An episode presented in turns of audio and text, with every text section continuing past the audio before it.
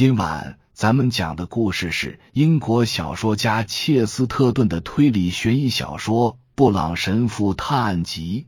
话接上回说到，好像这家伙知道的事比看起来的要多。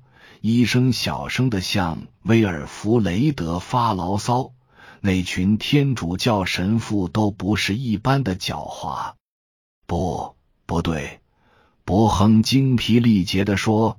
疯子干的是疯子干的。两位神职人员和一位医生这一组人已经被另一组人甩在一边了。那组人更为重要，是由巡官和被拘捕的人组成的。现在神父他们自己谈不下去了，就转过来听另一组人说什么。神父一面听着铁匠大声说话。一面抬头看看，又低头瞅瞅。我希望我能说服你，巡官先生。你说的对，我是挺有力气，可我也没法从格林福德扔出锤子，让他砸到这里。我的锤子没长翅膀，他不可能从半里外越过篱笆和田野飞过来。巡官友善的笑着说：“行了。”我认为你的嫌疑可以被排除了，尽管这是我见过的最荒诞的巧合。我只是想让你尽量协助我们找到一个和你一样高大强壮的男人。哎呀，你还可以帮我们抓住他。我想你该猜想过那人是谁吧？我是该猜一猜。脸色苍白的铁匠说。但干这事的不是男人。然后他看到大家惊恐的眼睛都望着他妻子，又把他的大手放在他的肩头说：“也不是女人。”你这话什么意思？巡官打趣的问：“你总不会认为奶牛会用锤子是吧？”我认为拿起这把锤子的不是个血肉之躯。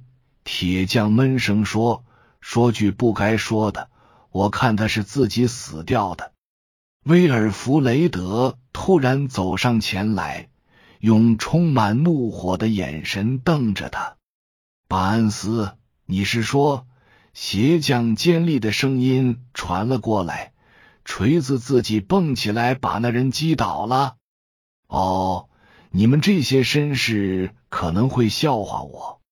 西米恩大喊：“你们这些神父在礼拜日告诉我们，天主是如何平静的击败西拿基利的？我相信是隐身于尘世间中的那一位保护了我的名誉，将罪人击杀在门前。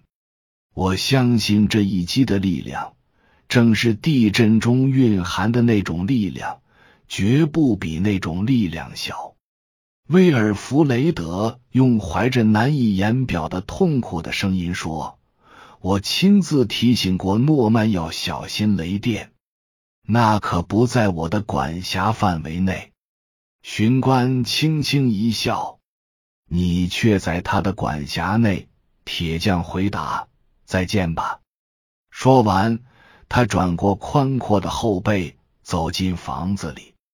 布朗神父扶着摇摇晃晃的威尔弗雷德离开，他和助理牧师在一起，显得轻松友好。让我们离开这个恐怖的地方吧，伯亨先生。他说：“我能到你的教堂里参观一下吗？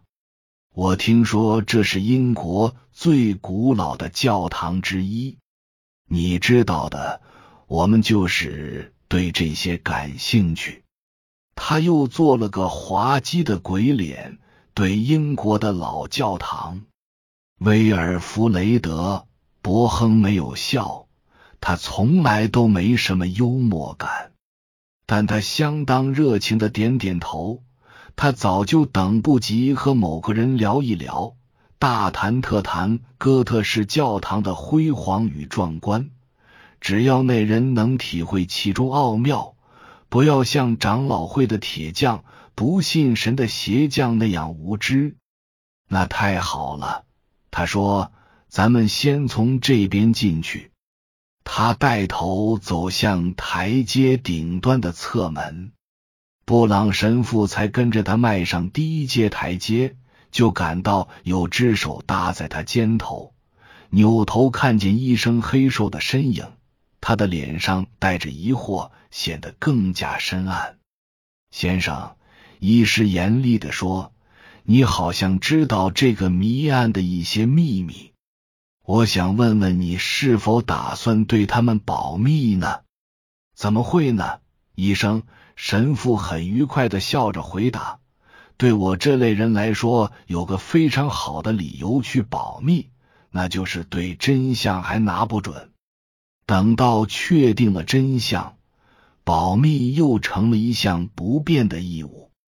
要是你认为我对你或者其他人保持沉默很失礼。”我只好在我习惯的最大限度内向你透露两条十分重大的线索，是什么呢，先生？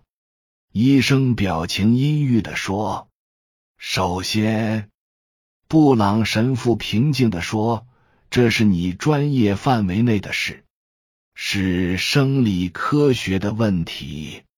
铁匠错了。”他所谓的神圣的一击也许是对的，但那肯定不是什么奇迹。奇迹并不存在。医生要说奇迹，人类本身就是奇迹。人们心中充满了奇异古怪、近乎英雄主义的想法。击碎头骨的力量来自科学家众所周知的定律，是自然法则中。最常受到讨论的之一。医生皱着眉，专心致志的看着他。他说：“还有一条线索呢。另一条线索是，神父说，你还记得铁匠说过的话吗？尽管他相信奇迹，但在他看来，他的锤子长出翅膀，在乡间飞出半里地。”纯属不可能的神话故事。是的，医生说，我还记得。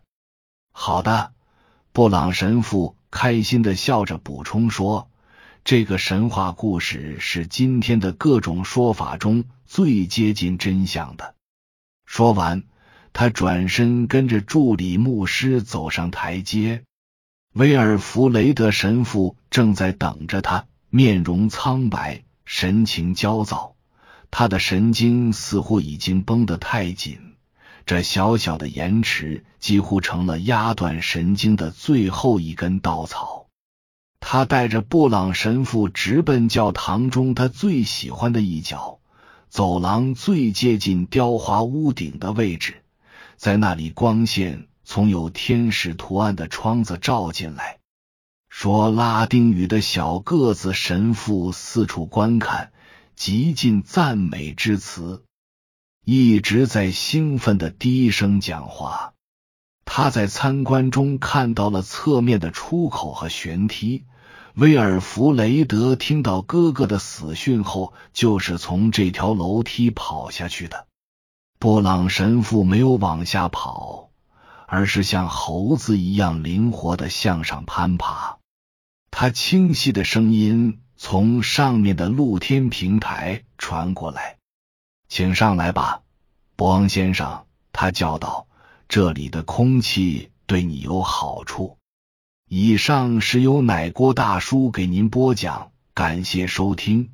每天晚上二十一点三十三分准时开聊。